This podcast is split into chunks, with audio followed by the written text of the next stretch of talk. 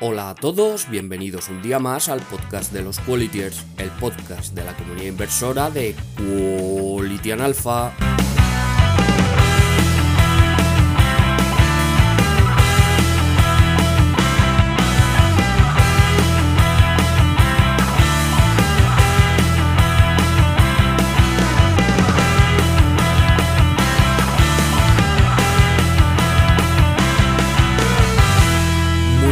Todos, hoy es jueves 28 de abril y este es el decimoquinto programa de la segunda temporada del podcast de los Qualitiers. En el programa de hoy, Engocor tiene una interesante charla con los locos de Wall Street que no se pueden perder. Pero antes de entrar en materia y como no podía ser de otra manera, tenemos una historia que contarles. La historia de hoy nos lleva a la Sudáfrica de los años 70, que vivía bajo la tensión y violencia que provocaba el apartheid. Allí, bajo aquel ambiente enrarecido y cruel, nacía a principios de la década, al amparo de la cultura africana blanca, un joven descendiente de una familia acomodada de inmigrantes americanos. Pronto se descubrió como un niño curioso y activo, pero que a veces se quedaba absorto en su mundo, en trance y absolutamente concentrado, dándole vueltas a su prodigiosa cabeza. Tanto era así que llevó a sus padres y a los médicos a pensar que podía ser sordo. Si a este hecho le sumamos una obsesión superlativa por la lectura, por ejemplo, llegó un momento en que había leído todos los libros de la biblioteca escolar y todos los libros de la de su barrio y tenía que convencer al bibliotecario para que pidiese libros para él, llegando incluso a leerse dos veces la enciclopedia británica, podemos imaginar que su infancia no fue fácil en lo social. Porque ya sabemos que ser un todo de memoria fotográfica y ensimismado no era demasiado popular en aquella época. Para más Inri, siendo todavía muy niño, sus padres se separaban y decidía por voluntad propia irse a vivir con su padre. Un ingeniero de éxito en lo profesional, pero intenso, de muy difícil trato y duro, que marcó para siempre la vida de este pequeño.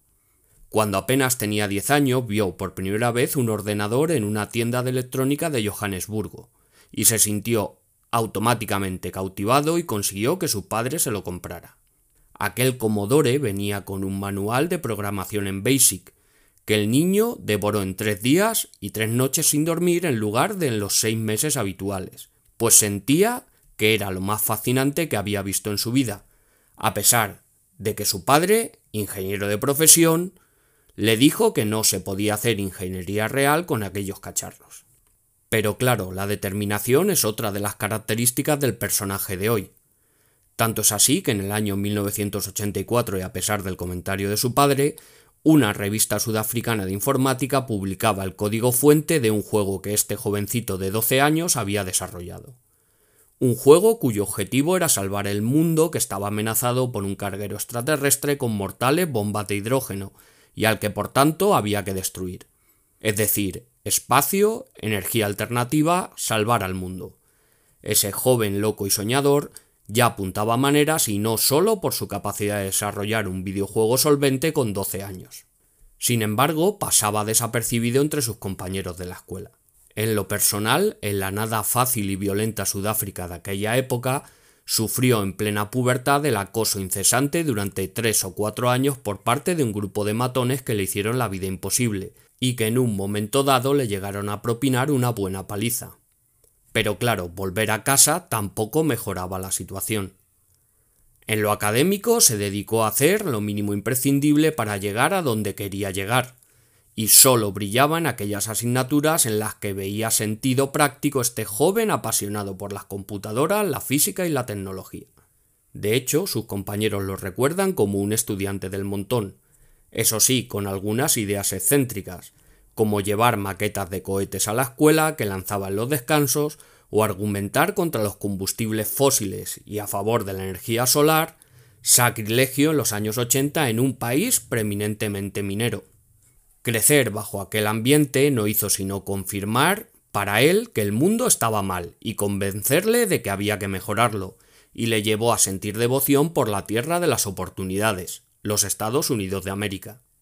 Así pues, con solo 17 años dejó su casa y se fue a vivir a Canadá, a la búsqueda de algún pariente lejano que pudiese acogerlo, como paso previo a su sueño americano. Pues bien, estos últimos días, este ya no tan jovencito cuya aspiración máxima es la mejora colectiva de la humanidad, de nombre Elon y de apellido Musk, está más en boca de todos que nunca. Y no solo por el buen funcionamiento de Tesla o los avances espaciales de SpaceX, sino porque la junta directiva de Twitter ha dado a conocer que aceptará su oferta para comprar la famosa red social, y que por tanto invertirá 44.000 millones de dólares en convertir Twitter en un espacio de libre debate, entendiendo como tal, como él mismo apunta, todo aquello que se encuentre dentro de la ley, ya que las leyes no hacen otra cosa sino reflejar el deseo de la gente. Y claro, estas cosas van en contra de aquellos que defienden el pensamiento único, que no se lo pondrán fácil. Pero si algo caracteriza la vida de Elon, es que, a pesar de contar con recursos, nunca lo ha tenido fácil. ¿Lo conseguirá una vez más? Y hasta aquí la historia de hoy que esperamos les haya gustado. Hoy un día más os traemos una lección en forma de píldora. Dice nuestro protagonista de hoy, Elon Musk, que hay que intentar que el mundo sea un lugar mejor, porque lo contrario no tiene sentido. Para seguir de cerca la información de nuestra comunidad, únase a nuestro foro, síganos en nuestra cuenta de Twitter, regístrese en nuestra página web y suscríbase a nuestro canal de YouTube. Si quiere hacer de nuestra comunidad un sitio mejor, ayúdenos haciéndose Patreon. Y no lo olvide, lee, piensa, invierte y si encuentra algo mejor, venga a nuestro foro a contarlo. Bienvenidos todos dentro del decimoquinto podcast de la segunda temporada de Qualitian Alpha.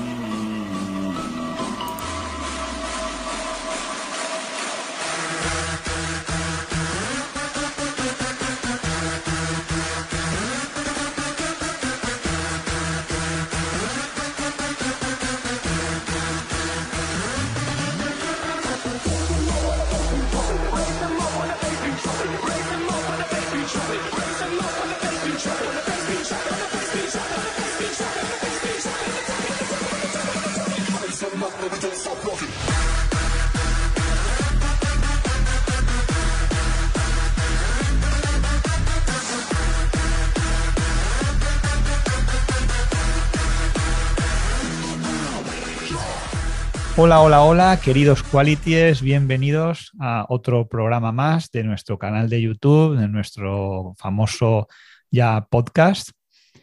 Y bueno, estamos hoy aquí con dos invitados alocados, como decía Steve Jobs. Vienen los locos de, Wall Street. Tenemos a Edgar Fernández y a Antonio Hidalgo. Muy buenas a los dos. Muchas gracias por estar aquí en Quality en Alpha. Hola, buenas y gracias por la invitación. Hola, Emilio. Gracias por la invitación, lo mismo que Edgar. Bueno, un placer siempre charla contigo. Es un placer y una alegría. ¿eh? Vamos a improvisar un poco, no tenemos un gran guion preestablecido. Vamos a hablar de cosas que nos gustan, de la bolsa de la inversión, de oportunidades, de Baba, podemos hablar de Facebook también, de mineras y si hace falta, pues hasta de uranio. Sería conveniente. bueno, ¿por, dónde empezamos? ¿no? ¿Qué pasa, qué, Antonio, qué pasa ahí con, las mineras, con el uranio, con las materias primas? Eh, no, sé si, eh. no sé qué opináis del tema de, por ejemplo, de Z Valor. Se puede hablar que ha estado prácticamente cinco años defenestrado y últimamente ha tenido una revalorización pues que comparado con cómo va el año, ¿no? Está super, creo que está en torno al 40% y vuelve a estar en las esferas debido en gran parte pues a, al alza de precios y también se ha, se ha visto beneficiado pues por la, desgraciadamente, por la guerra de Ucrania, ¿no? ¿Vosotros creéis que esto ha sido un tema de, de suerte, de azar o era una cuestión de tiempo? No sé, ¿te ¿quieres empezar tú? Sí, bueno, era una cuestión de tiempo. La guerra de Ucrania no ha cambiado prácticamente nada, sobre todo en las posiciones que tenía el dolor, que era más centrado en oil a, gas. El déficit de producción de, petróleo estaba ahí antes de, la crisis. Y, no es que el petróleo de Rusia, aunque esté embargado, haya dejado de fluir en los mercados. Se está vendiendo igualmente, con descuento o sin él, pero se está vendiendo. Lo que está cambiando es, son las rutas. Eh, pero vamos, era cuestión de tiempo. Y, yo no sé, no, me gusta hacer estimaciones ni sacar la bola de cristal, pero yo no creo que hayamos visto el máximo de precios del petróleo hoy. es que en bueno, ahora está en torno a 100 dólares, ¿no? ¿En 140 crees que no está el máximo? Pues potencialmente no. Depende, dependerá de si se acaba destruyendo demanda o no. Pero el déficit sigue estando ahí. Y ahora el precio está un poco medio controlado por la venta de reservas estratégicas. Que ahí Estados Unidos yo creo que ha hecho una jugada muy mala porque está vendiendo petróleo a 100, 130 y va a tener que volverlo a comprar a 150, 160. Eh, porque esas reservas estratégicas están para emergencias, pero es que ahora no hay una emergencia de petróleo, hay déficit de producción. Eh, yo creo que ellos intuirán que el precio en el futuro, claro, lógicamente va a bajar. También han tenido reservas durante mucho tiempo cuando el precio estaba hundido, ¿no? Y ahora a lo mejor dirán, esta es la mía, vendo a 100 dólares cuando antes lo podía vender a 20 o a 40 dólares y aprovecho también para, ingresar dinero. Ya, pero es que después si, la producción no aumenta y la demanda sigue constante, que eso es lo que hay que ver, si la demanda se mantiene o se destruye demanda, van a tener que comprarlo más caro. Lo venden a 100 y lo van a tener que comprar a 150. Hay quien dice que ya están haciendo viajes a Venezuela en vuelo charter para negociar. Eh, Venezuela puede añadir medio millón, un millón al día de producción, junto con Irán. Entre Irán y Venezuela, un millón. Eh, y, los países de la OPEC no tienen más capacidad para incrementar la producción. Y eh, además, ahora no estamos en un ciclo como el anterior de petróleo en 2007-2008, en el que, vale, eh, hay déficit de oferta, vamos a ampliar la producción, viene Estados Unidos con el shale gas, amplían la producción y hace bajar los precios, que es lo que pasó en 2014. no estamos en ese momento, ¿por qué? Porque los criterios de SG no permiten a, a, las grandes empresas invertir en exploración y prácticamente es que no se dan permisos para explorar y, sacar nuevos yacimientos, nuevos pozos. ¿no? Es posible que esta vez eh, la única forma de sacar petróleo sea offshore, sea fuera de las, de las costas, que ahí sí que está habiendo eh, movimientos, ¿no? además Noruega. Exploración profunda es lo que te iba a decir. Exacto, ahí sí que se está viendo movimientos, además como Noruega ha dicho que va a permitir que se haga exploración los próximos 10 años, después ya no se puede hacer, se está acelerando y ahí hay, movimientos, pero eh, todavía no está claro de dónde va a salir la producción que, que tape ese déficit. Y es que además en el mercado hay voces que dicen que la demanda de petróleo va, a disminuir y que estamos en el pico. Bueno, ya hace muchas décadas que se supone que estábamos en el pico de, demanda, ¿no? Y no es así, eh, porque en los países, o sea, eh, los países occidentales somos mil millones de personas los países que están en desarrollo o que, o que, todavía están creciendo y que necesitan mejorar su nivel de vida son 5.000 millones de personas. 5.000 millones de personas que no tienen aire acondicionado, que no tienen refrigerador, que no tienen microondas y que necesitarán eh, energía. Y las estimaciones que se, que, se, que se manejan ahora es que hasta 2050 el petróleo y el gas todavía representarán el 50% del pool energético mundial. Los países occidentales no. Nosotros vamos a virar hacia energías renovables porque nos lo podemos permitir. Pero todavía hay eh, una gran demanda latente en, en, en oil and gas, o sea, de petróleo y gas que no, no se está teniendo en cuenta. O sea, yo, yo no creo que hayamos visto lo peor del de, petróleo todavía. Del gas es posible. El gas sí que es posible que hayamos visto lo peor, pero el petróleo no lo creo. Yo, bueno, por cierto, mola esa silla de gamer que tienes, de gamer, supongo que sea de GameStop. Yo lo de que nos podemos permitir las renovables no lo veo ahora tan claro, porque a mí lo de pagar 200 pavos en la factura de la luz cada mes es algo que no me hace mucha gracia, ¿sabes? Casi que prefiero quemar carbón y ver, y ver el cielo negro y pagar 20 euros que pagar 200 sí, pero Te, lo puedes permitir. Ve, y dile a alguien de Indonesia que, se ponga renovables.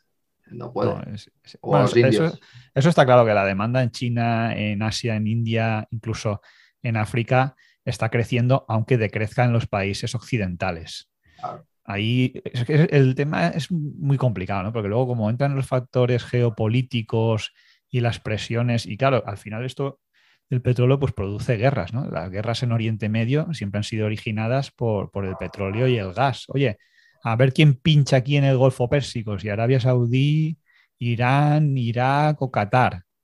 Y, claro, ahí es muy difícil predecir lo que va a pasar. Está claro que no se va a acabar.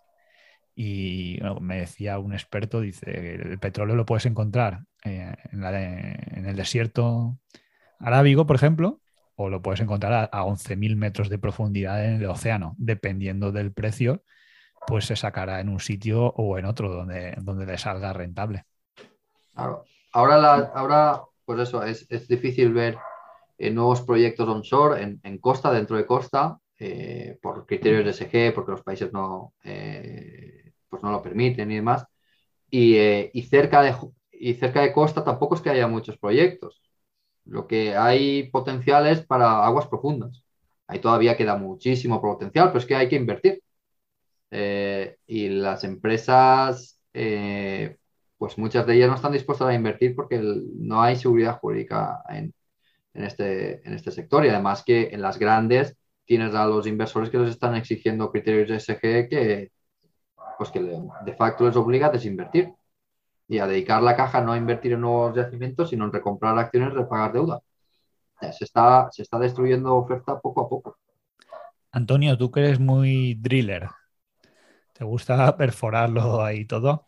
Bueno, yo, yo lo, que, lo que has comentado de, las materias primas es curioso porque muchas veces eh, la inversión, eso es lo bonito que tiene, ¿no? A mí la inversión, si alguien me dice realmente por qué me dedico o por qué me gusta invertir, eh, digamos, mi capital, eh, yo creo que el motivo principal es el reto, el reto psicológico, el reto mental, el reto intelectual, porque al final el rendimiento hay formas de obtenerlo vía otros vehículos, ¿no? pero decía que es bonito porque a veces parece algo tan difícil y otras veces lo tenemos delante de nuestros ojos y no los vemos. Y, el tema de las materias primas, si tú analizabas la macro, si tú analizabas después de la pandemia toda la locura monetaria de los bancos centrales, mm, sé que a toro pasado es difícil, es, es, fácil decir, oye, es que estaba ahí, pero es que estaba ahí. Es que, es que es que no puede salir, no puede salir gratis todo el abuso monetario que están haciendo los bancos centrales de imprimir, imprimir, imprimir. Y estaba claro que, las materias primas iban a actuar como siempre han actuado. Y por eso hay, hay gestores a los que yo respeto muchísimo, por ejemplo, Alejandro Estebaranz, que, que, de hecho dice que él, lo que pasa es que es verdad que Alejandro es, es muy sincero, ¿vale? Dice que no invierte en, en, empresas cíclicas, pues porque le ha ido mal, ¿vale? Pues oye, pues ya mm, a mí tiene simplemente el reconocer eso en una comunidad, llamémosle FinTweet, que nadie pierde, pues ya tiene su... Como la política, nadie claro, pierde ahí. Aquí nadie pierde. Es como, como los, que, los que hacen apuestas y tal, que nunca pierden, pues en, en bolsa nadie pierde, ¿no? Eh, decía que Alejandro tiene su mérito, pero es que mm, eh, yo al final cada vez me estoy decantando más por esa parte, porque yo me estoy, eh, como decía, que el encontrándome, encontrándome como inversor, he pasado por muchas facetas, los compañeros locos lo saben, de ser prácticamente el mercado, de tener muchas empresas, de ser más quality, etc., etc. Y últimamente en, los rendimientos, en los ciclos, estoy encontrando un poco mi, mi hábitat mejor, es decir, eh, ahí me estoy encontrando con que la oferta y la demanda te dan mucha información, sobre todo la oferta. ¿Vale? Entonces, eh, cuando tú la analizas, cuando tú la entiendes, eh, te da mucha, te da mucha, mucha parte del análisis, ¿no? No sé, Edgar, qué piensa también de todo eso. Él también está ahora en esa fase buscando inversiones, ah. sobre todo mineras de oro parece que le gustan, ¿no, Edgar? Bueno, mineras de oro es de lo que menos dentro de materia prima, ¿no? Lo que más tengo es oil and gas eh, y, transporte de esas materias primas, ¿no? Pero lo que ha dicho Antonio, eh, eh, o sea, tenemos que ser absolutamente flexibles, creo yo, a la hora de invertir, ¿no? Porque hay momentos para todo. Hay momentos para invertir en empresas tecnológicas, hay momentos para invertir en empresas más estables, hay momentos para invertir en empresas cíclicas. Y eso lo marca eh, pues el estado del mercado, el estado de la economía. Eh, ¿Por qué ahora es bueno eh, invertir en materias primas o lo era ya desde hace un par de años? Pues porque la, dinámica que había por el lado de la oferta lo estaba marcando, por la oferta y por la demanda, porque lo que he dicho antes, una demanda estable creciente y después tienes una oferta que está prácticamente restringida por criterios ESG y porque los gobiernos no dan licencias, porque por ejemplo aquí en España, que tenemos problemas con el precio del gas, en el subsuelo español hay 40 años de reservas de gas que no estamos explotando. eh, no tendríamos el problema que tenemos ahora si, si, si pudiéramos explotar esas reservas, ¿no? Ya se intentó en Vinaroz, ¿no? Y, no salió bien la cosa con la famosa plataforma Castor. No, pero eso era un, eso era un, depósito, no era, no era de extracción, era un depósito. Que claro, que cómo, cómo no va a salir mal si el, el gobierno da, eh, ¿cómo se llama esto? Eh, cuando busca una empresa que haga las cosas, ¿no? Sí, una, licitación, una licitación. Y en el contrato pone que si hay, algún, eh, si hay algún error, la empresa no se hace responsable en nada. Pues claro que se va a pasar. O sea, si tú haces una licitación en el que, el que, en el que la empresa no se siente responsable de lo que, lo que pueda pasar, pues la empresa tiene incentivos a hacerlo y ya está, sin, tener en cuenta nada más, ¿no? Eh, o sea, pero eso era un depósito, no era, no era extracción. Pero cerca de Vinaroz, dentro en, en, en el interior, eh, ahí hay reservas de gas que se podrían sacar. No se han sacado, bueno, por criterios medioambientales que tampoco son demasiado ciertos, ha habido mucha demagogia en eso, eh, pero bueno, las reservas están ahí y, no solo ahí, eh, ahí en muchos sitios de Europa tenemos reservas que no, están, que no se están explotando. Entonces, se ha juntado en esta vez, en este ciclo, en el que la oferta no tiene libertad para ajustarse a la demanda. ¿vale? Tienes una demanda que es creciente y la oferta no la dejas ajustarse. Entonces, lo que haces es alargar el ciclo. Que el ciclo ya hubiera venido, pero bueno, eh, COVID vino por el medio eh, y tal, pero... Eh, sí, con el COVID bajó la, demanda también. Luego es verdad que las empresas de exploración y producción, cuando el precio está bajo, no quieren invertir porque no les sale rentable. Y entonces ya cuando el precio sube se ponen a invertir entre que pues consigues extraer el petróleo, pues pasa un tiempo y de ahí pues que sea cíclico. Pero es que no se está invirtiendo. Es que esa es la diferencia esta vez. Es que no se está invirtiendo con el precio alto. Sí, por eso es probable que el precio se mantenga alto mientras no, mientras no haya más inversiones, ¿no? Y al final, muchas veces la demagogia medioambiental te lleva pues, a, ese, a ese sinsentido, ¿no? Sí, es que al final los rendimientos cíclicos tienes que pensar al contrario con inversores. Es decir, tú eh, tienes que buscar empresas que estén en ese momento a peres altos porque no tengan rentabilidad, no estén teniendo beneficio, tienes que buscar empresas que, como tú estás diciendo, Emilio, por ejemplo, ¿qué pasó en el uranio? Pues el uranio ah, se supone que el precio medio para que sean rentables son 40 libras, 40 dólares la libra. Entonces, eh, cuando estaba por debajo en 20, es que no había empresas que ganaban dinero. Si no ganan dinero, mm, se va destruyendo oferta. Nadie quiere estar en ese sector. Entonces, eso al final te van dando pistas, ¿no? Que es difícil, dificilísimo, porque nunca se sabe dónde está el valle, igual que nunca se sabe dónde está el pico. Pero, pero bueno, eh, por lo menos dentro de la incertidumbre generalizada que hay en la economía y en los rendimientos de las empresas, la oferta y demanda en esos sectores sí te da, sobre todo la oferta, si la entiendes bien, sí te da información valiosa. Y Antonio, con respecto a, bueno, volviendo al petróleo, también yo creo que tú tuviste Rock Rose o alguna de estas, ¿no? Del famoso Austin Powers que le llamo yo. Sí. que es un, bueno, un directivo conocido, que, mm. un amante de estas famosas licencias de perforación. Y creo que ahora está metido también en otro proyecto llamado Quistos. No sé si lo conoces bien, lo has investigado y qué te parece este pues personaje. Pues Andrew Austin, efectivamente, yo fui inversor en Rogue Rose, no gané tanto como mucha gente ganó. Yo, de hecho, uno de los primeros que me lo dijo fue precisamente Edgar, en un curso que, él estaba de profe y yo de alumno en Málaga. Y, la verdad es que es una oportunidad que, que, se nos ha pasado. decir, yo soy inversor en Quistos a título particular y efectivamente la verdad es que me está yendo bien. Pero bueno, mm, supe de, ahora creo que está cotizando en 440 o algo así, peniques, y, yo al final supe de, su proyecto en ciento y poco. Es cierto que cuando salió a cotizar Quistos, la nueva, eh, pues bueno, no tenía un activo singular, era más, llamémosle como una SPAC. Es decir, oye, tú sabías que estaba Andrew Austin, que estaba gente de su equipo, sabías que algo iba a hacer y bueno, se podía haber invertido y ahora pues se hubiera cuatriplicado. Pero bueno, eh, aún así, eh, yo creo que sigue estando barata. Yo sé que Edgar, con un, seguidor asiduo de nuestra comunidad de Locos de Wall Street, Dani Castrillejo, la han estado yo viendo más en profundidad y quizá él te pueda dar algo más de, información de números y si es buena oportunidad ahora o no, que para mí sigue siéndolo.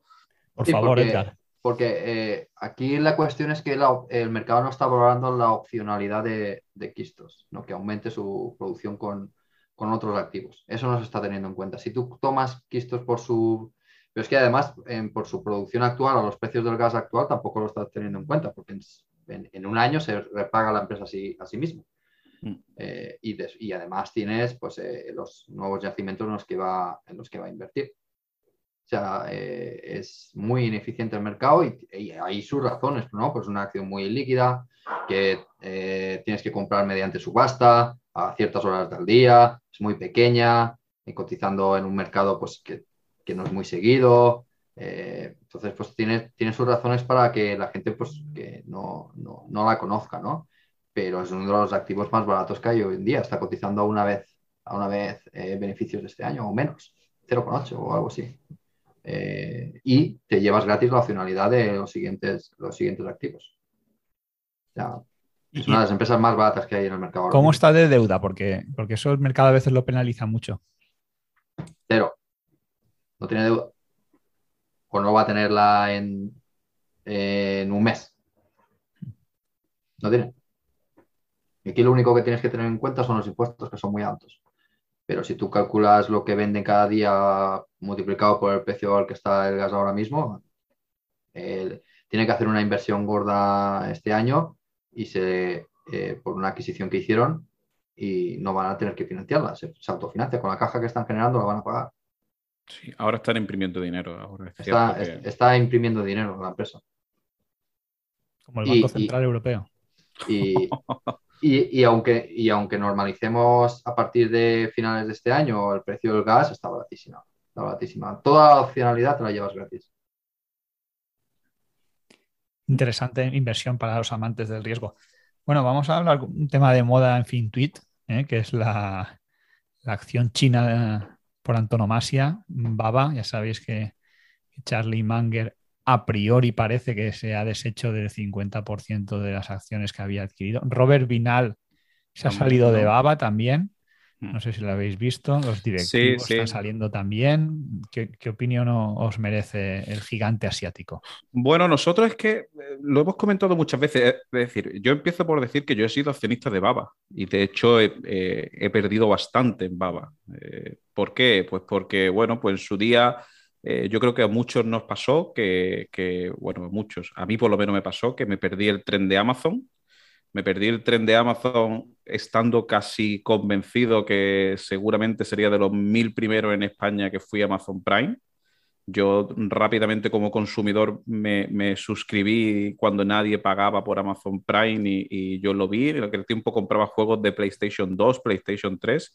¿Eso qué años fue? No hace, no hace tanto de eso, ¿no? ¿10 años o más? No, no, tuvo que ser más. Tuvo que ser más. Yo, yo vamos, no, lo mismo he dicho una barbaridad, ¿vale? Que es tirarme un triple. Yo no sé qué número de Prime fui, pero que, que, yo me acuerdo que me suscribí de los primerísimos. Te digo, de, de mi círculo Mm, se lo decía gente y no sabía ni qué empresa era Amazon, ¿vale? Más allá de que alguno sabía que vendía libros en Estados Unidos, fíjate lo que estamos hablando. Yo, mi hijo mayor tiene 13 años y no había nacido, así que fíjate. Y, bueno, te, da, te da, como decimos aquí en Andalucía, coraje, ¿no? De que tú dices, hostia, si yo esto lo vi a nivel, a nivel consumidor, eh, ¿cómo que no vi a nivel inversor, ¿no? Pero bueno, y, y lo que decía que yo invertí en Baba porque pensaba que, digo, oye, esta va a ser la siguiente Amazon, muchas similitudes, también negocio cloud, más sinergias todavía en China que abarca todavía más, más campos, encima abriéndose paso en Occidente con, las distintas marcas, AliExpress, tal. Pero al final vendí, vendí, vendí más, más por encima de lo que está ahora, pero con pérdida, no sé, un 50% o algo así. Y al final eh, lo hemos comentado mucho nosotros en, Locos de Wall Street nos llevamos mucha crítica por eso también, ¿eh? y no, no, venimos aquí a, evangelizar a nadie, pero es que es muy importante la seguridad jurídica de donde inviertes. Y es que eh, ya decíamos nosotros que, por ejemplo, Rusia era una, era, era una jurisdicción donde había empresas ópticamente baratísimas, pero era ininvertible, y China pasaba y pasa prácticamente igual. Y mientras no cambie la narrativa, no cambiaré la opinión. Pero ojo que todo también tiene un precio, ¿eh? Es decir, si, si Baba, no sé, se pusiera a, 30 dólares, o a 40, oye, pues a lo mejor eh, cambiamos de opinión, pero es que siempre hemos defendido que la seguridad jurídica que te da para invertir Estados Unidos, Reino Unido, eh, países nórdicos, España, por desgracia, casi que tampoco, ¿no? Sin ser esos niveles, pero es importante, un inversor lo tiene que ver y yo cada día lo miro más. ¿eh? Sí, eso está claro. También es verdad que en China, pues eso no parece que haya cambiado mucho en los últimos años y no, está muy bien definido ellos dónde quieren estar. Lo que sí que parece es que el accionista no, no es su principal punto de, referencia, ¿no? Claro, es que para, para, para, esas culturas como Asia, como Japón, como China, es que el, accionista no es, el, lo como tú dices, el principal punto de referencia. Vamos a ver, China, China para mí políticamente tiene una serie de ventajas obvias con respecto a Occidente y es sobre todo, igual que nosotros decimos que la inversión importante en largo plazo, pues a la hora de tomar medidas eh, políticas de ciudadanía y demás, pues ellos pueden hacer planes quinquenales, pueden tomar decisiones de, educación que, abarquen a un niño desde que empieza con tres años hasta que termina con veintitantos su educación, pueden tomar medidas de, centrales nucleares como están tomando, pues por, por, motivos obvios, ¿no? De que no hay elecciones, desgraciadamente, ¿no? Pero bueno, económicamente eso les genera una ventaja, pero también me da la sensación de que el Partido Comunista Chino sobre todo lo que quiere es, digamos, tener contenta a su ciudadanía y, busca resolver problemas que tenga la ciudadanía a costa inclusive del capital. Es decir, por ejemplo, lo tenemos con Tianli.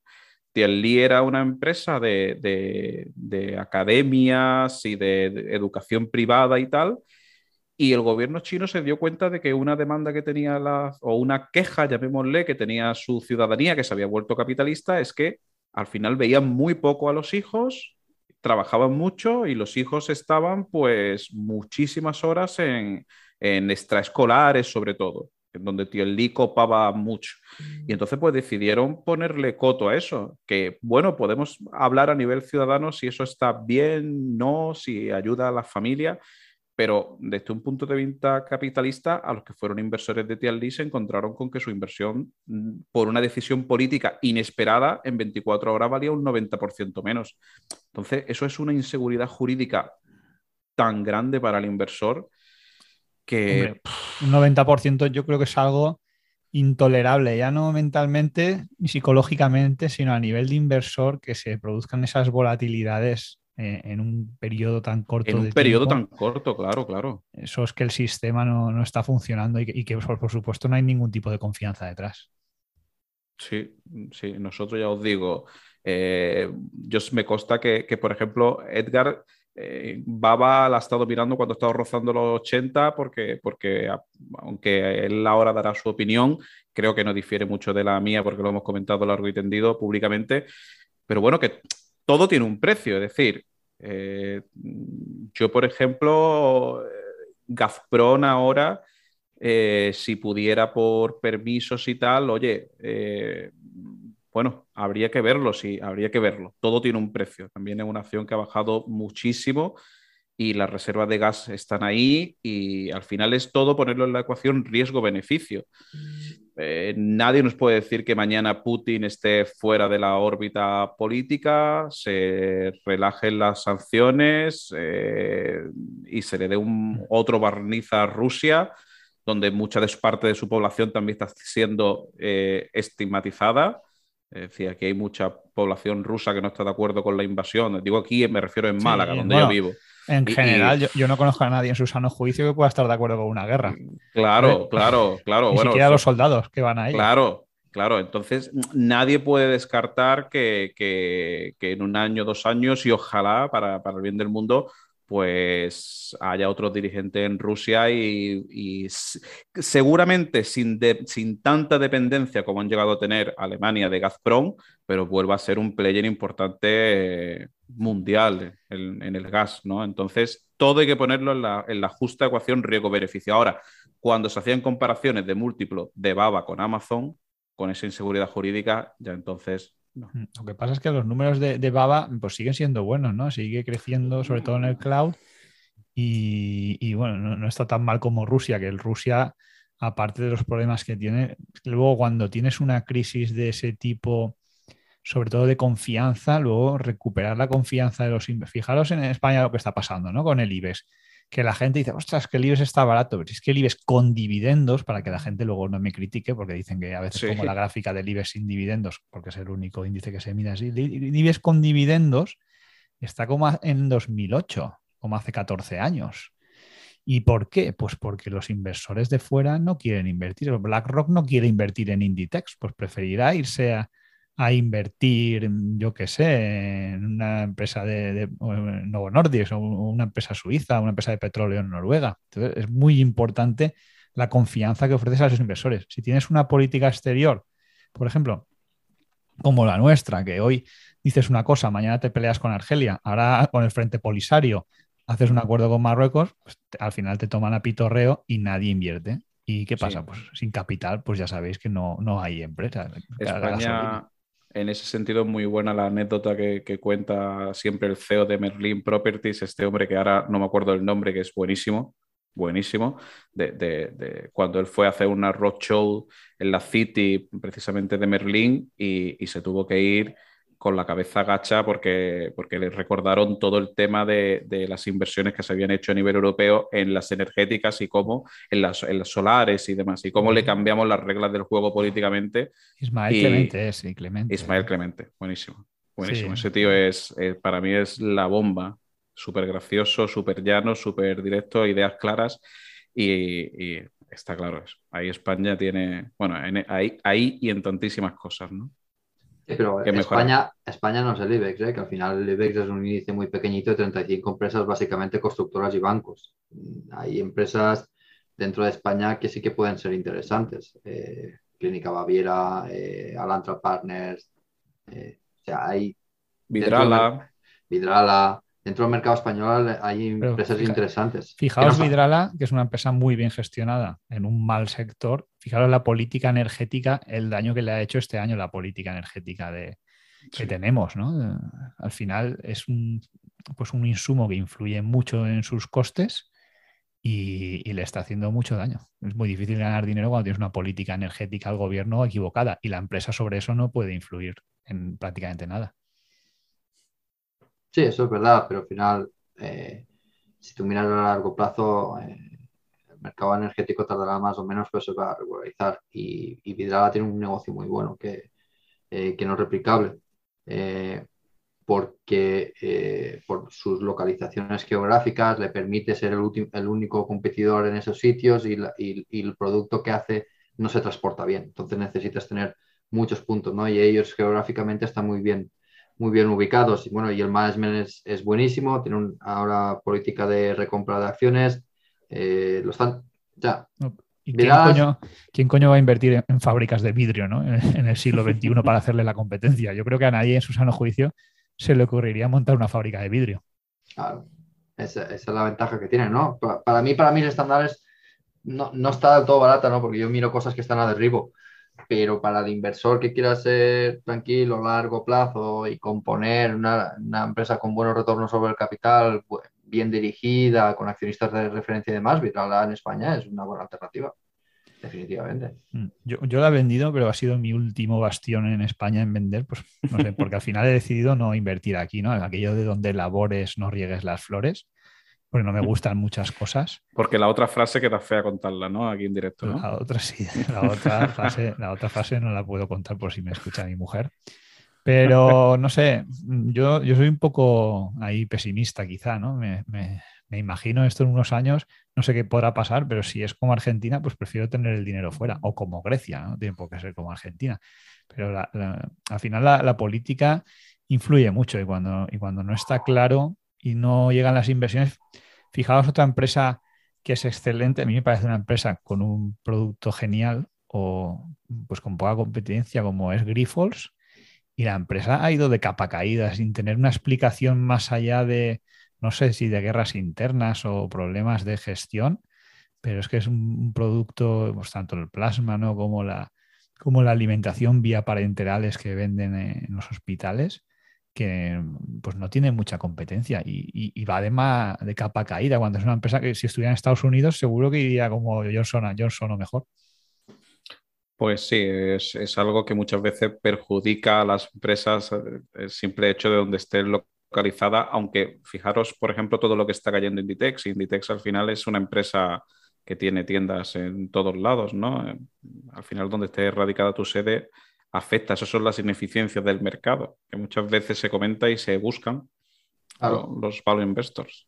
Claro. Justo después de la quiebra de Grecia era buena oportunidad para invertir en ella. De hecho, yo invertí, yo invertí en aquellos años y, había, había oportunidades eh, eh, muy buenas, ¿no?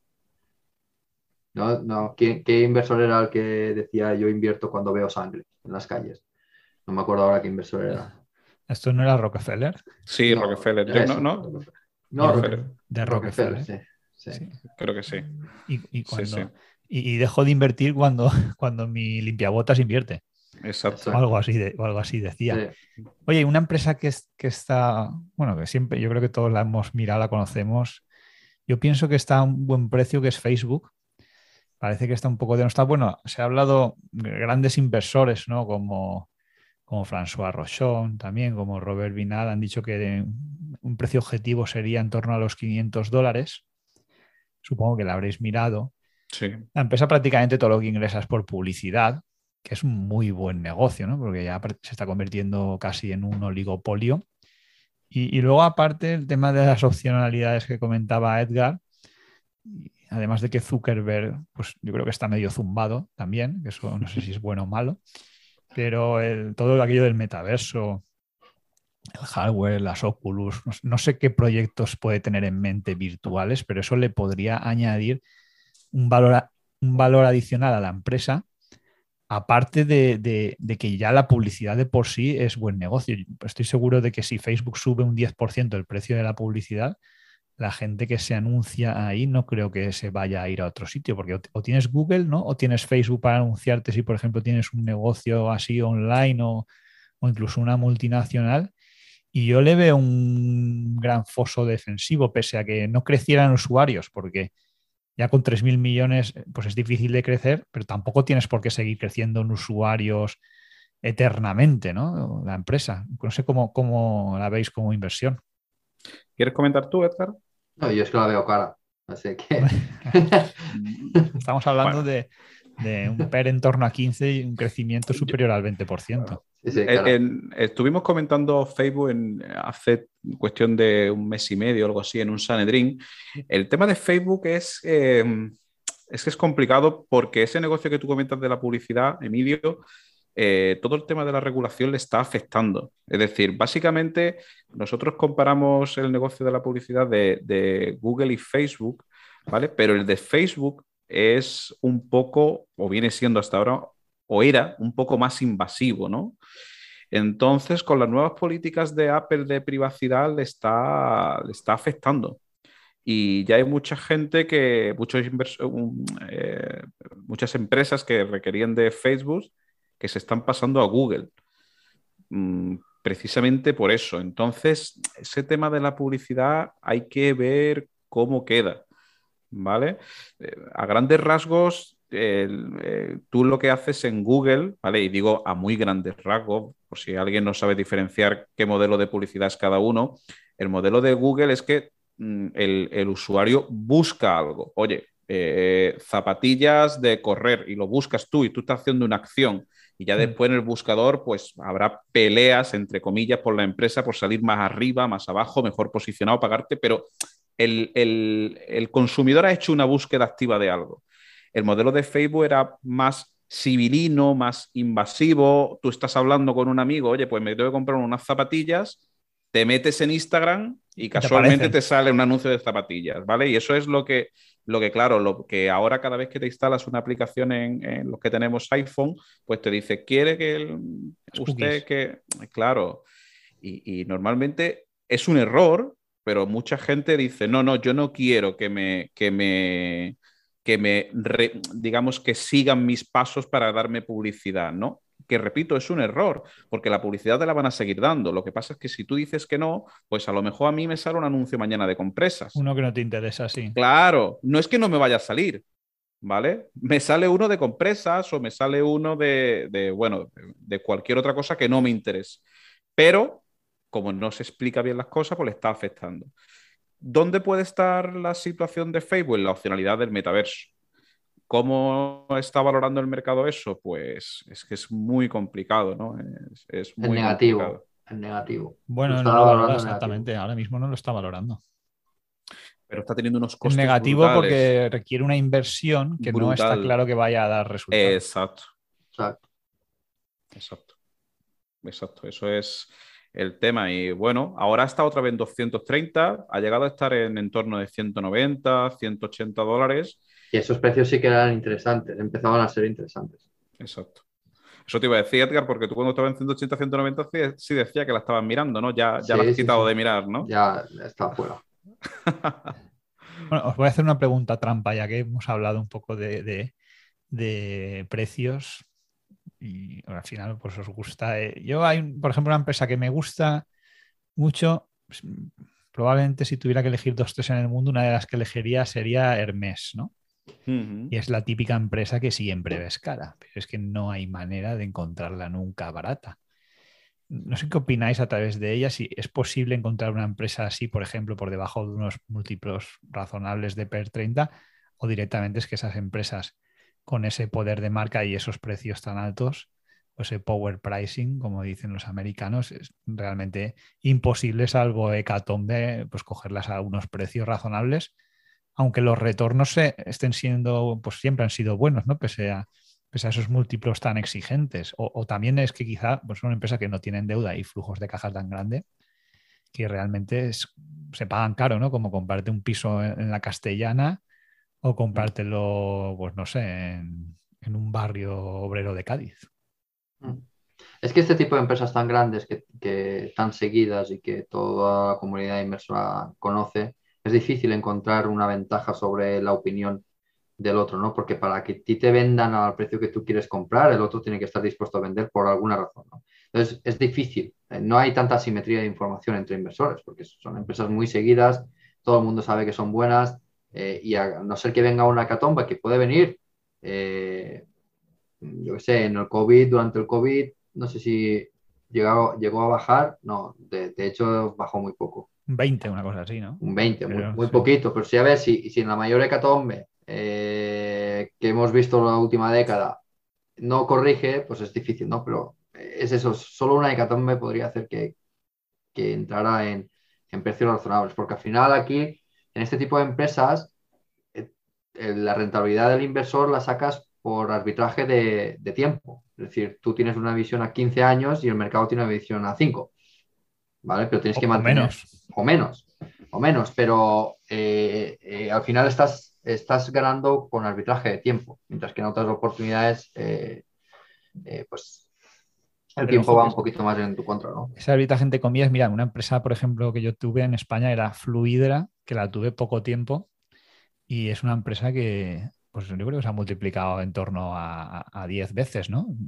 Error mío no aguantarla y, y, ese tiempo acompañado con un buen retorno sobre el capital, pues al final hace que, se, que te componga hasta multiplicar por 10 si tienes la paciencia necesaria, ¿no? Y para, para aguantarla. Porque a lo mejor multiplicas por uno por dos y dices, bueno, voy a deshacerme de ella, pero la empresa sigue, sigue creciendo y sigue generando capital y parece a veces que no tenga fin.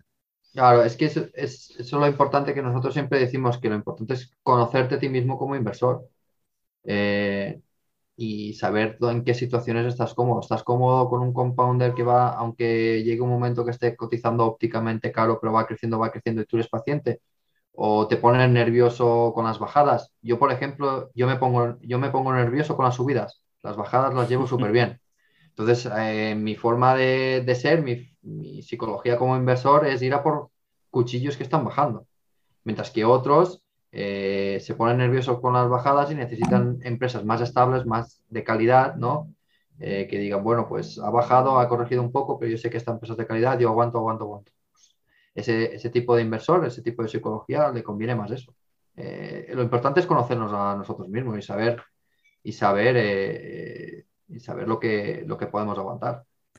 Antonio, tú ya te conoces porque yo llevo 20 años tratando de conocerme. No sé si cuando llegue a la edad de Manger me habré terminado de conocer, pero es un proceso, es un proceso complicado. ¿eh? Por ejemplo, ahí en FinTweet vemos gente que cada año cambia de estrategia y mantener una estrategia constante es, es, complejo, ¿no? Porque, bueno, las cosas cambian, a veces salen cosas nuevas.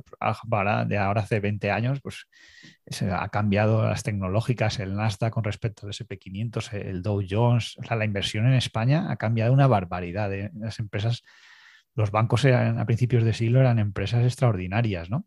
Con dividendos también, pues del 5 o 6%.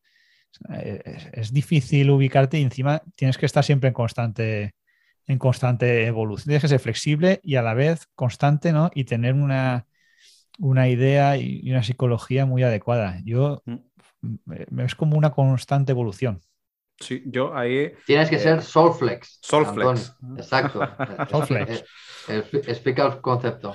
Bueno, Soulflex es una, una, de las coñas que tenemos en, en, el, en nuestra comunidad que empezó por, un grupo de uranio que estamos unos cuantos locos y, Juanjo Ayuso, Rodrigo, Manu Rujano, uno de cuantos inversores que, forman parte de nuestra comunidad, pues no, sé quién, pero sacó ese concepto de Solflex que al final viene a ser lo que tú estás diciendo. Oye, tenemos una, una, una, convicción en la, en la acción, en la, en la inversión pero también a la vez somos flexibles de si, de si no está saliendo bien o si cambia la tesis y tal, no languidecer con ella y rápidamente a otra cosa, ¿no? Eh, bueno, ahí, ahí, Edgar sí que a mí me gana en eso y en muchas cosas, ¿no? Me gana por goleada. Él lo llevo conociendo desde hace cuatro o cinco años y él sí ha mantenido una, una estrategia inversora particular siempre la misma. Eh, yo no, yo, yo reconozco que, he ido cambiando, he ido buscando mi, lugar como inversor. Ya te digo que empecé por, por más, al principio, calidad, eh, después muchas posiciones. Y al final, bueno, lo que pienso es que la ventaja que tenemos los inversores pequeños, los inversores particulares, son las small caps. Es lo que ha comentado Edgar antes. Es decir, cuando tú quieres eh, ser más listo que el mercado, tener una rentabilidad superior al mercado con empresas como Apple, como BRK, como, como Facebook, difícilmente, porque son empresas que tienen mucha gente detrás. No quiero decir para nada que eso sean malas inversiones, de hecho son buenísimas inversiones, pero para aquel inversor que quiera dedicarle el mínimo tiempo posible y quiera obtener una rentabilidad pues acorde ¿no? a, ese, a ese esfuerzo. Pero si tú quieres mm, sacar más rentabilidad, si tú quieres batir a los índices, quieres tener rentabilidades, llamémosle extraordinaria, pues tienes que hacer, mm, desde luego, cosas no ordinarias, no inversiones típicas como Apple, Facebook y demás. Entonces, creo que las small caps es donde tenemos nosotros una, o los inversores particulares tenemos la única ventaja con los peces grandes, que es que, por ejemplo, aunque Warren Buffett sea infinitamente mejor inversor que yo, yo puedo comprar acciones que Warren Buffett no puede. Y esa ventaja la tenemos que aprovechar. bueno, yo no sé si, ahora si Warren Buffett hay algo que no pueda comprar. bueno, claro, pero compra casi todo. Sí, pero si, pero si hay una small cap que le guste mucho, eh, no la puede comprar porque él mismo con una pequeña participación de BRK la compraría 20 veces y haría él solo que el precio eh, se fuera a las nubes, ¿no? Hablamos de una compra bursátil, ¿no? No hablamos de una compra de un negocio extra bursátil, etc., etc., ¿vale? Pero que al final el, inversor pequeño tiene que buscar eso, oportunidades, empresas con pocos analistas, eh, empresas donde los analistas no quieran entrar porque sea compleja. Es decir, por ejemplo, eh, nosotros llevamos también mucho tiempo hablando del sector del shipping, un sector muy odiado, un sector donde hay mucha, donde gente ha perdido mucha cantidad ingente de dinero y, pasa cosa parecida a esa, es decir, eh, sectores no tan amigables, porque lo, chic que es, oye, soy accionista de Facebook, soy accionista de, Tesla, soy accionista de, Hermes, Decir soy accionista de una empresa griega de barcos, coño, suena un poco trasnochado, ¿no? Pues a mí me gusta más, a mí me gusta más. Antonio, el, otro día que estuve por Barcelona y, pasé por, el puerto, de hecho hice, contraté una guía por el puerto y ver barcos, digo, uy, yo soy dueño de este barco y de este y de este y de este. Eh, a mí me parece, a mí me parece más, más, más bonito eso que, que tener Apple. Sí, claro, por eso cada inversor tiene que ser, tiene que encontrarse, que es lo que estaba diciendo Emilio, encontrarse a sí mismo. Desde luego es, diferente. Es diferente ¿eh? luego también hay un método, al final, si quieres generar rentabilidad, lo has dicho antes, hay muchos métodos. Yo creo que el más sencillo es, puedes coger un índice y, te puedes apalancar si quieres generar más rentabilidad, sabiendo el riesgo que eso conlleva, lo puedes, puedes hacer. Yo cada vez, fíjate que soy más, eh, estoy más en contra de la indexación, Emilio, ¿eh? Mm. Pienso que puede ser la siguiente burbuja, ¿eh? Fíjate, más que. No, la actual, la actual. bueno, sí, vale. Sí, me, refiero a la siguiente que explote. Es decir, me, da susto, ¿eh? Claro, si, explota al final, pues explotarán las empresas que forman parte del índice, no, no tiene más mm, misterio. No, no tiene por qué, ¿eh? No tiene por qué. Tú ten en cuenta que el índice, si tú, si tú te fijas cómo se forman los índices, se forman de una manera que un inversor particular no querría. Me explico. El índice lo que está haciendo es compra empresas que están caras y vende las baratas para ir replicando al, índice, eh, hablo del ETF, para ir replicando al índice que, quiere, que quiere representar. Y es que es justo lo antieconómico. ten, en cuenta que las que más capitalizan también son las que luego en general más retorno suelen tener también por economía de escala, ¿no? Las empresas pequeñas también, si surge una empresa nueva, una small cap que pasa a ser una mid cap, una large cap y, continúa creciendo, también el índice desplaza, si una empresa quiebra, el índice la tira fuera y mete una de las nuevas. Entonces ahí también se, rejuvenece, entre comillas. Yo, yo soy un gran defensor de, de la indexación y si volvieran a hacer, yo creo, de hecho, mi objetivo eh, al final yo creo que acabaré indexado con 10 empresas con las que trate de hacer pues algo diferente, pero no lo veo tan fácil conseguir batirlo, ¿eh? porque incluso si también tenemos índices de small caps, ¿no? Si queremos batir. Sí, no, sí, vamos a ver, si todo esto es comparación, ¿vale? es decir, si la comparación que tú me hablas es eh, yo tengo el dinero en una IPF o a la vista o en un índice, pues por supuesto, ¿no? Pero tú ponte a pensar una empresa que haga su recorrido habitual económico. Es decir, una empresa que nazca como una small cap, después sea una mid cap y después una, una large cap, ¿vale? Una de gran capitalización. Al final, el, el, ETF, mm, si tú eres un inversor particular y la compras cuando cotiza a 10 y va creciendo por sí sola y no vendes y llega después a cotizar a 1000, pues tú te has ido ganando toda, toda esa revalorización. En cambio, el ETF Mm, va comprando más conforme más vaya subiendo, es decir, no, no, no lo hace económicamente razonable. ¿vale? y, es, y es que está, está suponiendo, ya supone un problema de gobernanza en las empresas, porque los mayores accionistas son pasivos. Entonces, las, las, grandes empresas no tienen incentivos ahora, a, muchas veces lo hacen mal. Eh, el corporate eh, governance eh, está teniendo problemas, ¿no? Porque si la base de tus de tus accionistas no habla, porque son pasivos, eh, se están llevando a cabo malas, pues malas decisiones, ¿no? Eh, sí, bueno, al final depende mucho del, CEO que tengas ahí. Yo creo que es, muy difícil encontrar un directivo que sea realmente bueno. Y te diría que, que sean genios o, bueno, figuras como, o locos como Elon Musk, hay muy pocos en el mundo, ¿no? Si consigues encontrar uno así, pues y puedes invertir desde el principio, perfecto.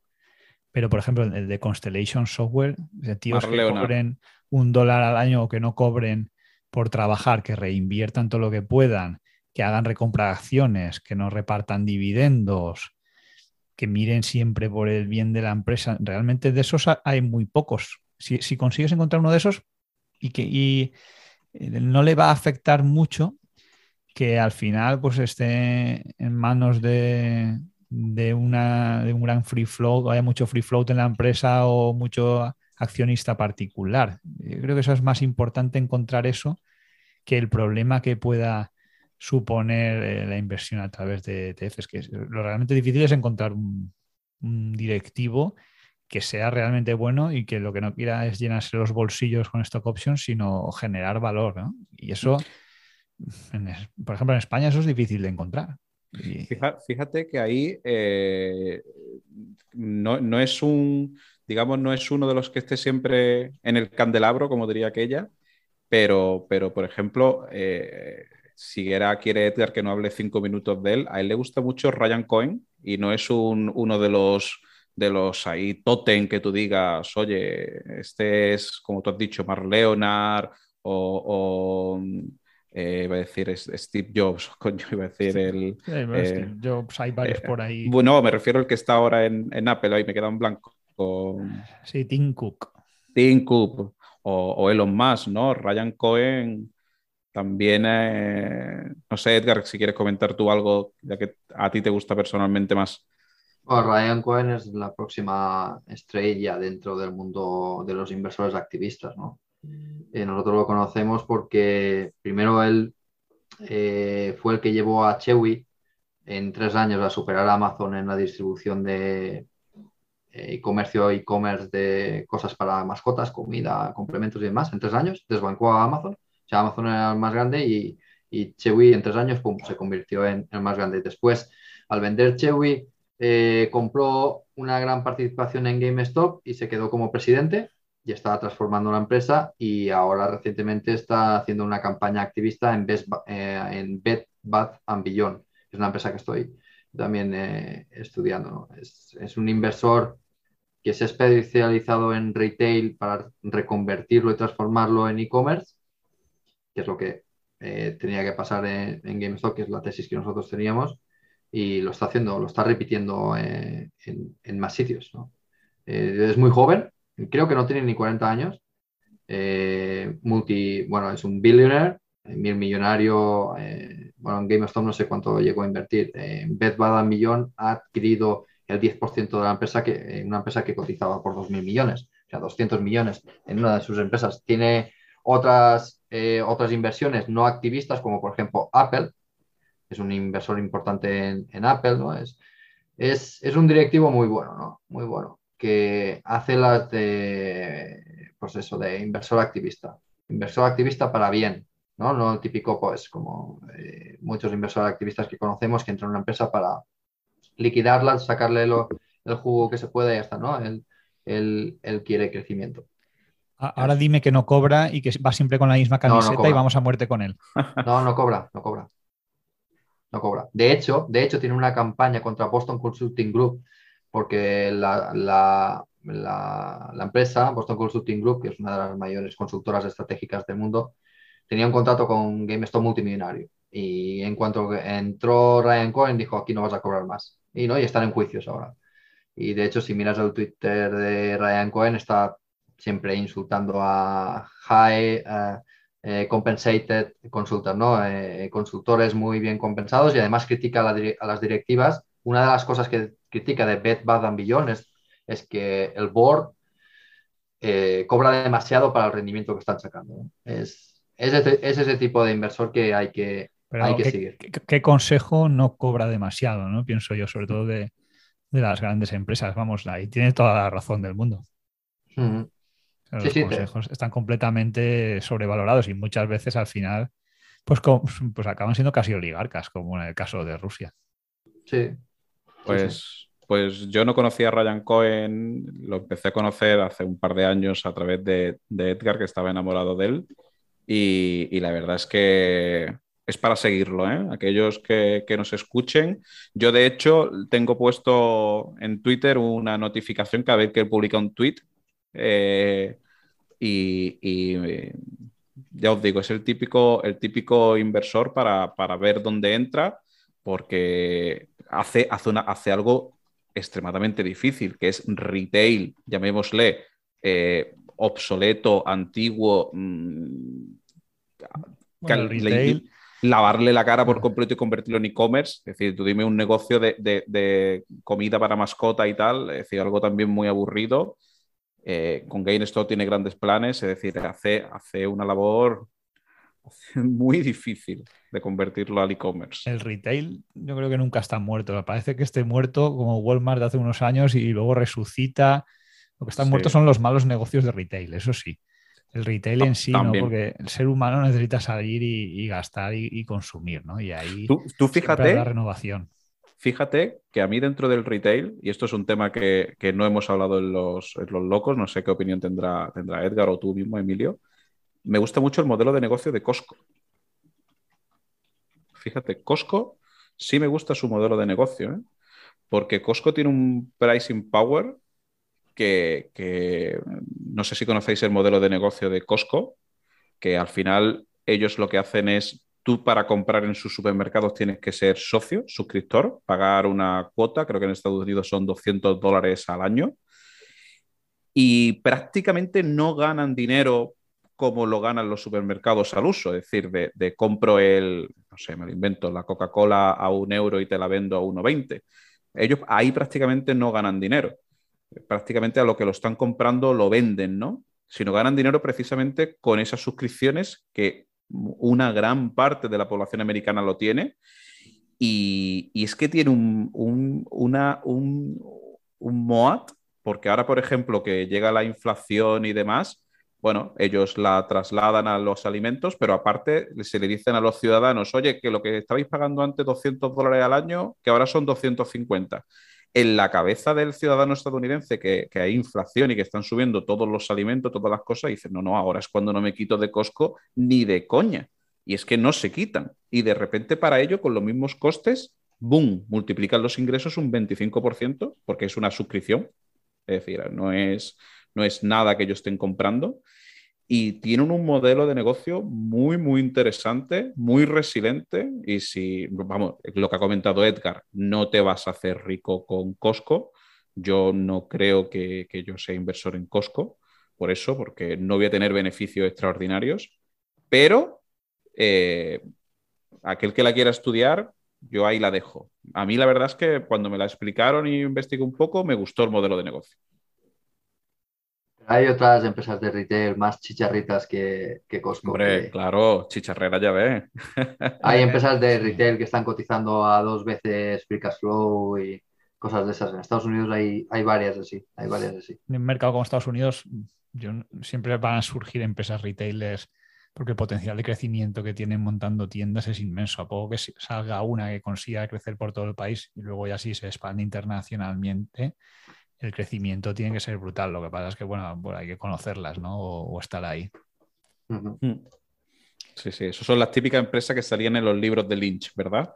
Que decía que empezaba con una, con dos y de repente decía que ya han montado por toda la costa este y tienen no sé cuántas. Aquí el ejemplo más claro ha sido Inditex, que en sus momentos buenos pues, pues dio mucho rendimiento, ¿no? Y simplemente fijándose en los zadas que habrían.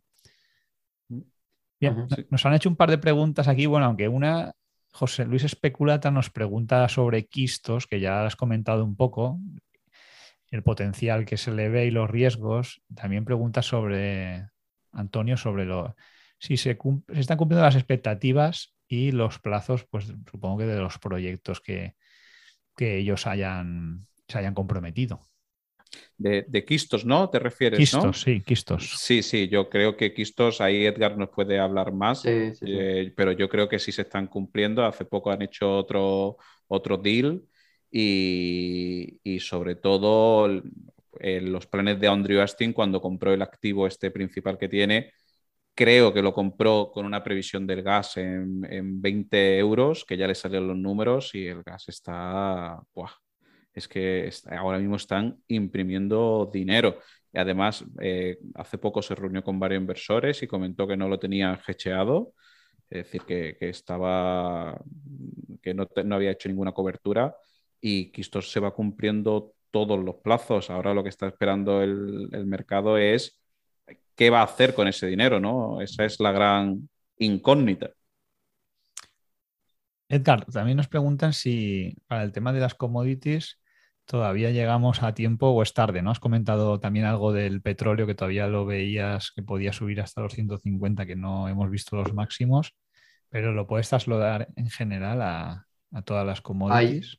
Hay, empresas que con el petróleo a 70, a 70 dólares eh, todavía puedes sacarle un 25% de free cash flow Ahora. Es, es empresa por empresa. Yo, cuando, yo tal como miro el mercado de materias primas, para mí lo importante es precio equilibrio para invertir y todo lo que se vaya por encima, extra. Eh, yo, por ejemplo, tengo posición en Hemisphere Energy, que en Hemisphere Energy a, no he mirado a ver cuánto está, pero lo podemos ver ahora mismo, a ver cuánto está. Sí, claro. Hemisphere Energy ahora está cotizando a 1,48, pues a 1,70. Con el petróleo 70 dólares estaría haciendo un 25% de free cash flow. Y empresas, por ejemplo, tipo de distribución, como pueden ser Enbridge o empresas de, de conducciones o que, que, son empresas que no dependen tanto como de la exploración en sí o de la producción, sino del consumo que es más regular, esas es como, como las ves, porque ahí la gente que le gusta el tema dividendero suelen ser más estables, ¿no? Aunque No, esas no, no estén tan mirado. baratas. No lo tengo mirado. La verdad, no, es que no están, no están, no están tan baratas. Son, es que eh, eso que sabemos que son mejores empresas, lo sabe, Lo sabe todo el mundo. Entonces, cuando todo el mundo sabe algo, eh, ¿y dónde está el potencial beneficio en, en este tipo de empresas? Pues empresas pequeñitas que nadie conoce, como Hemisphere. Hemisphere nadie la conoce. Está en Canadá, tiene un activo que, por cierto, pagaron 3 millones de dólares por él y van a generar, no sé, 40 millones de cajas este año con. Eh, o IPCO. IPCO es más grande, pero tampoco, tampoco está demasiado seguida. Pero hay empresitas, African Oil, por ejemplo, hay empresitas pequeñitas eh, que se aprovechan de que los majors de las empresas grandes se deshacen de activos, ¿no? Por, por- porque no se quieren hacer cargo del decommissioning, esa parte de que el pozo está llegando a su fin y tienes que Sí. hacerte cargo de la limpieza. Pues estas empresas compran ese, es- esos pozos, que les- es verdad que le queda muy poco año de vida, muy, muy poco tiempo de vida, pero normalmente lo que hacen es, eh, me- con mejoras eh, o mediante tecnología propia o haciendo más exploraciones, terminan ampliando, ¿no? Eso es lo que hacía eh, en Rock Rose Sí. eh, nuestro amigo. Pues lo mismo hay dos o tres empresitas por el mundo que hacen lo mismo. Y en el Hemisphere Energy es lo que te digo, a- está a 1,48. En- a 1,70, si tú la compras a 1,70, con el precio a 70 dólares haces un 25% al año. Son el tipo de empresas que tienes que buscar. Claro, es una empresa que, que capitaliza por 137 millones de, de dólares canadienses. Eh, hay que buscar, hay que hacer los deberes, ¿no? Pero, pero está ahí. Y, y hay materias primas que también todavía no han subido, hay otras que sí, pero hay materias primas, te hablo de, de la commodity en No, sí. se lo di- no se lo digas al gobierno. Lo digas al gobierno. El agua, el agua todavía está barata. Espérate que se enteren. Espérate que se enteren que de recibo del agua podemos pagar el triple o cuatro veces más, ¿eh? Bueno, pero, pero hay, hay empresas, eh, perdón, eh, materias primas como por ejemplo el estaño, todavía, aunque ha subido, no ha, subido todo lo suficiente. Las tierras raras, estas que hay, eh, el propio uranio, aunque haya subido, yo estimo que le queda recorrido. Es decir, el ciclo de las commodities, para mí, yo no sabría identificar en qué parte está, pero yo diría que no está para nada en el pico. Es que no tienes que ni que saberlo. Al final tú tienes que decir, bueno, eh, tienes que estudiar muy bien la oferta. Ni lo tienes ni lo vas a saber, además. Exacto. Claro. Tú, miras, tú miras la oferta y dices, bueno, esta es la demanda. La demanda es más fácil de saber. Esto es estable, ¿vale? Pues miras el precio, equilibrio. Petróleo, ¿dónde está? 60, 70 dólares. Si a 60 o 70 dólares tu inversión tiene sentido, todo lo que hagas ahora es más. Y ya está, es, es, es, es como, es como tienes que, que mirarlo. Si tú intentas subirte a la ola en empresas grandes, en empresas que ya todo el mundo conoce y demás, pues sí, llegas tarde. Para mí llegas tarde. Eso tendrías que haberlo hecho en 2020 cuando el petróleo estaba en negativo. Joder. Pero, pero todavía existe oportunidad para el inversor que busque. Eh, pero hay que, hay que buscar y es, es difícil y eh, hay que dedicarle, hay que dedicarle tiempo y no hay mucha información sobre estas empresas, nadie las sigue. Eh, aunque tienes una ventaja, el management es accesible, porque como son empresas pequeñas les gusta hablar con inversores, porque no, nadie les llama. Entonces, Hombre, hay materias primas. Yo, por ejemplo, la única materia prima que invierto es en el agua. Está claro que es una materia prima cuya demanda va a ser difícil que baje, ¿no? Y, y encima estás muy ligado a, a un precio que no depende de ti. eh, está claro, yo tengo clarísimo que el agua va a seguir subiendo de precio. Cuando ya nos expriman que con la luz ya no podamos respirar, irán a por el agua.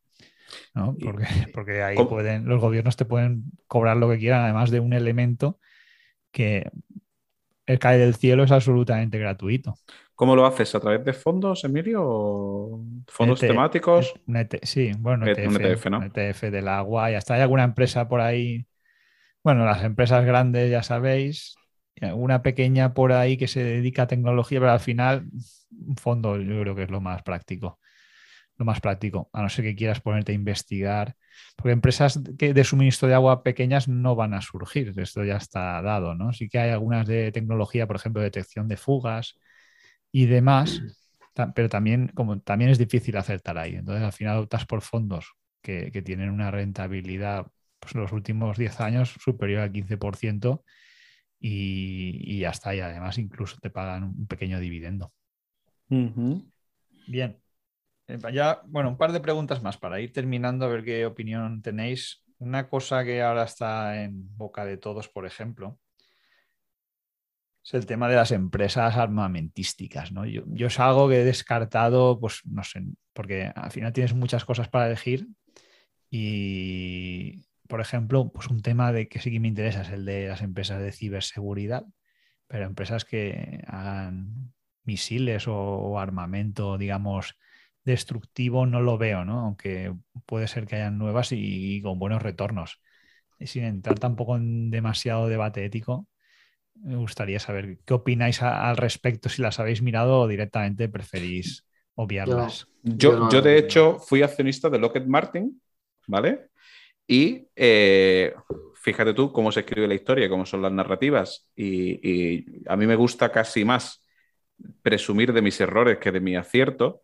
Me dejé llevar por, por, cuando salió Joe Biden, que todo el mundo decía, ¿no? Eh, al final Biden va a ser menos, menos bélico que Trump, cosa que es difícil porque, porque Trump no, ha metido, ha, sido el único presidente de Estados Unidos que no ha, tenido un conflicto bélico, ¿no? Pero bueno, el mercado la castigó y me salí, me salí de, de Lockheed Martin. Eh, error, porque, porque subió, no ahora con todo el tema de, de la invasión de Ucrania, sino ya había subido antes.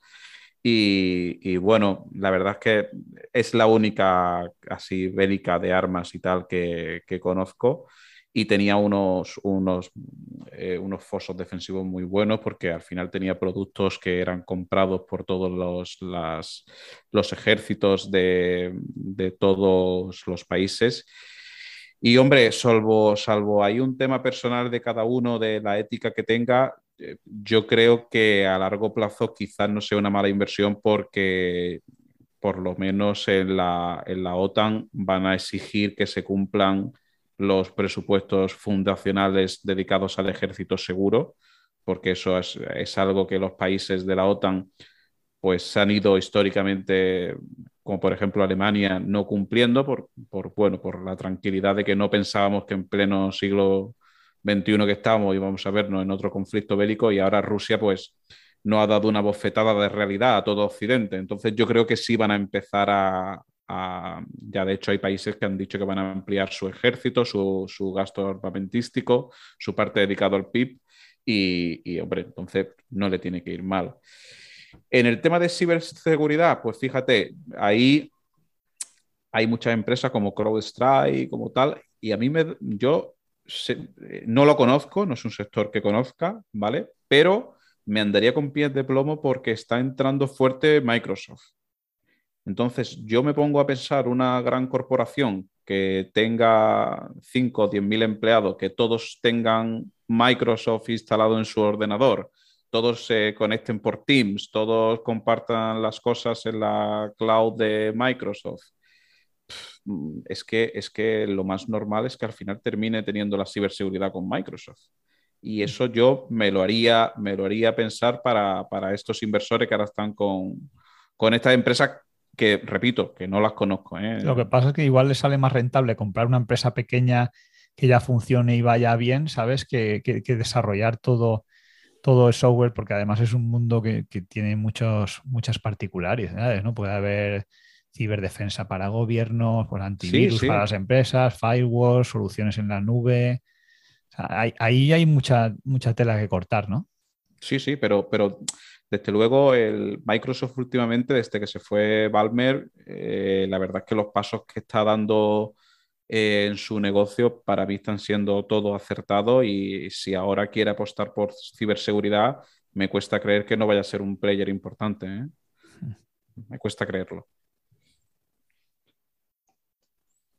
Bien, y bueno, para ir terminando ya y dejaros libres de tanto rollo. Nada, no te preocupes, yo estoy súper cómodo. ¿eh? Contadme un poco ahí qué proyectos tenéis con los locos o alguno a nivel personal por ahí, si, se puede contar o lo que se pueda contar. ¿Y cómo veis, cómo veis eh, vuestro futuro? Una cosa importante, al final, yo no sé, cada uno tiene sus motivaciones para invertir, ¿no? la, mía, la mía es ser libre. Y ser libre supone hacer lo que quieres o lo que te gusta. Puede ser pasar más tiempo con tu familia, dedicarte a un tipo de, negocio, montarte un chiringuito ahí en Estepona. No lo sé, pero contame, un poco más ahí de vuestras inquietudes personales, ¿no? Para que os, conozca la gente. Bueno, pues si quieres te cuento yo un poco de Locos y ahora Edgar si quiere que te cuente del, personal. Locos, la verdad que, nosotros... locos es eh, porque estáis muy locos, ¿no?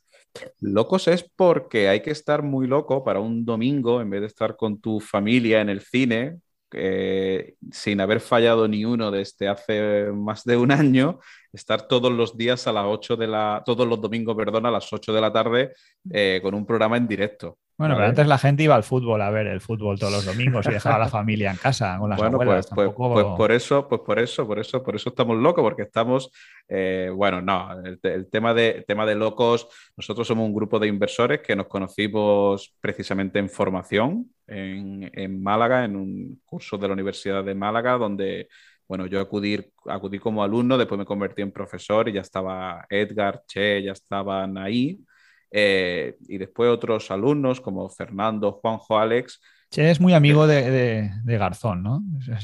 che es íntimo de, Alberto. No, economista zurdo, ¿no? No, no, Che se lleva muy bien con los hermanos Garzón y, Edgar también conoce a uno y se, lleva, se llevan bien eh, en lo personal, pero vamos, eso no, quiere decir que, eh, bueno, en todo lo demás...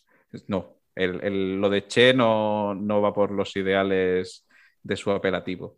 Eh, bueno, al final, loco, por si alguien no nos conoce, eh, nosotros éramos todos inversores eh, en GameStop porque Edgar nos, nos inculcó su, su, digamos, su amor por esa compañía, lo, claro que lo veía y al final, pues cuando alguien te cuenta algo con tanta energía y con tanta convicción y con datos, pues, pues es difícil resistirse.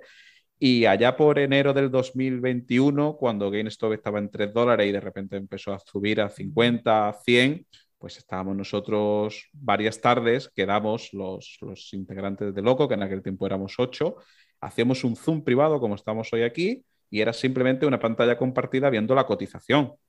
Eh, no, no, era más, pero bueno, contado así parece que estamos locos, que lo estamos, pero es que, claro, de repente había un halt, la paraban de cotizar, oye, ¿qué hacemos? Te diraban media hora, ¿qué está pasando? Bueno, todo eso aderezado con que llevábamos opciones, es decir, eh, tenía eso aquel. Y nada, pues no sé quién se le ocurrió la idea de decir, oye, esto que estamos haciendo privado, vamos a hacerlo público. Y como teníamos listas de alumnos, gente que compartía con nosotros esa, esa pasión, pues un domingo pues nos conectamos a, YouTube pensando que íbamos a ser pues nosotros ocho y cuatro o cinco más. Y bueno, nos llamó la sorpresa de que nos juntamos ese domingo unas 100 personas, la gente nos animó, lo empezamos a hacer. Eh, no hemos fallado un domingo, hemos, tú, has, tú has estado de invitado y tendrás que, tendrás que volver seguro. Y bueno, ahí hemos, eh, al final lo que nos une a los seis integrantes ahora mismo es nuestra vocación, nuestra pasión por la formación todos eh, o hemos sido o somos eh, profesores de finanzas y, entonces pues ahí estamos creando una comunidad que nos da mucho cariño, pues como te pasará a ti con Quality in Alpha, pues como pues, con gente que, nos sigue, que, nos anima, hemos hecho alguna, hemos hecho en concreto dos, una quedada oficial y otra, otra, bueno, que ha sido el Free Market Roadshow en Castellón y vino gente y también pues Edgar, Che y Juanjo estuvieron con ellos fin de semana. Ya te digo, nos da mucho, mucho apoyo. Y ahí estamos con la comunidad. Nuestros fines, eh, lo hemos comentado mucho y Edgar lo comenta mucho abiertamente, eh, que los inversores particulares tengan los máximos conocimientos, las máximas armas y, al final ser una comunidad muy formada financieramente, porque es que sería para, para, hablar largo y tendido, ¿no? Pero quizá uno de, de los males de nuestra querida España es eso, la educación financiera, que no le interesa a los gobiernos promoverla y no es que vayamos nosotros ni mucho menos a ocupar esa parcela, pero si podemos poner un mini granito de arena, pues bienvenido sea, ¿no? Y eso es al final el, el leitmotiv de Locos, que, ya os digo, eh, no sé si Edgar quiere apuntalar algo más del proyecto Locos, que la verdad es que estamos eh, todos empleando mucho tiempo detrayéndolo de nuestra familia. Claro, es que al final tienes que estar loco para detraerlo de tu familia. De, El otro día, un ejemplo, el otro día fue sábado mi cumpleaños y, y estuve, no sé, pues trabajando en proyectos de locos siete, ocho horas. Pues hay que estar medio loco. Vale, entonces, pues eso consiste. No sé, Edgar, si me dejo algo en el tintero. No, es eso, es eso. Nosotros eh, nos conocimos. A mí me invitó Cheche, es profesor titular de la Universidad de Málaga, yo daba clases, estaban entonces viviendo en Madrid, pero yo soy de Castellón, y me invitó a. Nos conocimos en Viena, en persona. No habíamos interactuado nunca, no nos habíamos tuiteado nunca, nunca, nunca. Y eh, nos convocan a una, reunión de economistas en Viena y lo conozco ahí me dice, oye, ¿te, gustaría dar clase en la Universidad de Málaga eh, que organiza un curso sobre inversión? Y yo, venga, adelante. Y ahí es cuando 2019, eh, ¿no? O 2000, no, 2018. 2018. 2018, y ya presenté GameStop. Para, aquellos, para aquellos que digan que ah, GameStop fue suerte, ¿no? 2018 ya estaba invertido en GameStop. Eh, y entonces, pues eh, como nos conocimos así y, hemos mejorado todos juntos como inversores, pues ahora ofrecemos formación a, nuestra comunidad. ¿no? Hemos hecho un curso de, opciones financieras que está teniendo mucho éxito. Hemos hecho un curso sobre shipping. Ahí en el shipping hemos tenido profesores externos. De opciones financieras básicamente somos nosotros y además con colaboración del BME y gestores de fondos que utilizan las opciones. Eh, vamos, pronto, en unas semanas, vamos a anunciar otro curso que no vamos a decir sobre qué, porque queremos que sea sorpresa para la comunidad. Pero es eso, estamos y brindando formación a la gente a precios accesibles, eh, con, profesores de, alto nivel y, aprendiendo todo de todo. ¿no? Eh, lo curioso es que ya llevamos dos, dos convocatorias del curso de shipping y tenemos un grupo de Discord de shipping y hay mucha gente que ya sabe shipping. O sea, la gente que, pues eh, transporte marítimo es una industria que es, mm, cuando la entiendes es fácil, pero mm. llegar a entenderla es muy difícil, ¿no? Si no tienes ayuda. Pues ahora tenemos eh, cientos, si no miles de, inversores que ya saben invertir en, en, shipping, ¿no? Y entonces nos retroalimentamos. Y eso, eso es lo que queremos crear. Eh, inversores que saben mucho, que están formados y nos retroalimentamos entre nosotros. Bueno, igual hay que dar un, curso de shipping algún día. Yo estoy trayendo ahora contenedores de China. Pues hay que, pues hay que dar una clase de Incoterms o algo.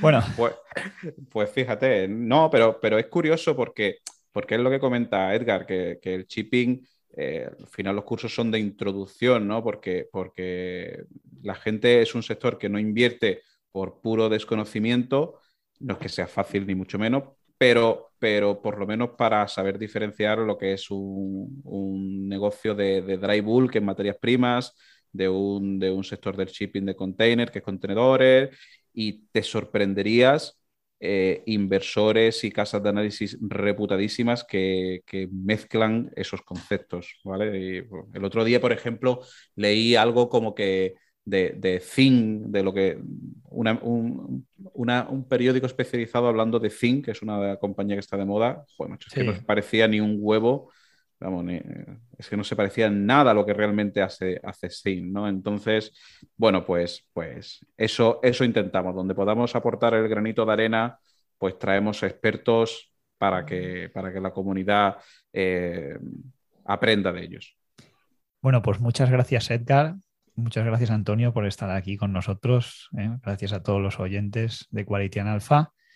Pues ya sabéis que podéis seguirnos tanto a los locos como a nosotros en Fuintit, en el propio foro de Quality and Alpha. Si queréis apoyarnos, pues podéis haceros patreones. Y me vais a permitir, Edgar y Antonio, me voy a despedir hoy leyendo una estrofa de una canción de, de Manolo García.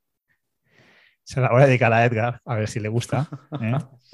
Y con esto nos despediremos hasta el próximo capítulo. Y dice, igual os suena, ¿eh? dice así, baila conmigo amor, que soy muy cariñoso, guapa, que aunque muy chico y muy feo, piloto de aeroplano soy. Llévame al cine, amor, y a comer un arrocito castelló. Buenas tardes. Ole. Y muchas gracias. Gracias.